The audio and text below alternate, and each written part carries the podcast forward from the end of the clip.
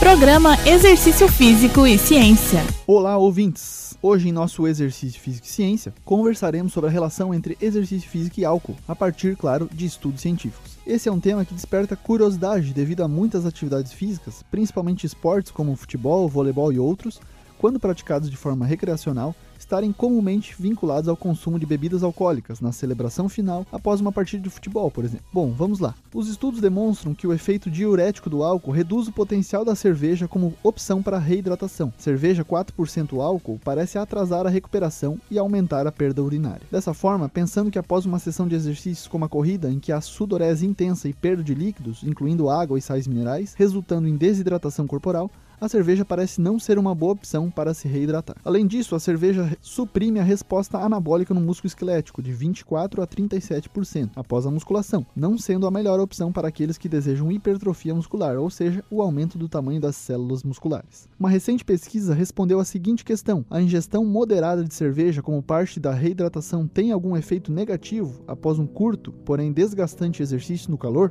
Para isso, os pesquisadores separaram 16 homens em dois grupos com 8 participantes participantes cada. Um grupo fez 60 minutos de corrida em esteira a 35 graus e bebeu água à vontade após o exercício. O outro grupo fez o mesmo, só que bebeu até 660 ml de cerveja, uma quantidade moderada, e mais água à vontade. Foram comparados 14 parâmetros, incluindo equilíbrio de líquidos e excreção de urina, e não houve diferença significativa entre os grupos. Ou seja, nesse caso, a ingestão moderada de cerveja não possuiu efeitos negativos sobre os marcadores de hidratação nos sujeitos ativos pesquisados. Muitas vezes vemos na maratona de Berlim, por exemplo, exemplo, uma das mais famosas corridas de rua do mundo, os vencedores ganharem como parte da premiação canecas gigantes de cerveja para comemoração no pódio. Nesse caso, essas são sem álcool. Recente estudo demonstrou que o consumo de 1 a 1 litro e meio de cerveja sem álcool, três semanas antes e duas semanas depois de uma maratona de 42 km, demonstrou redução na incidência de doença do trato respiratório. Isso ocorre devido aos polifenóis presentes na substância, que atuam como antioxidantes. Esse foi um, mais um exercício físico e ciência, tratando da relação entre exercícios físicos e álcool. Também está está disponível no podcast do Spotify como Exercício Físico e Ciência. Um abraço e até a próxima.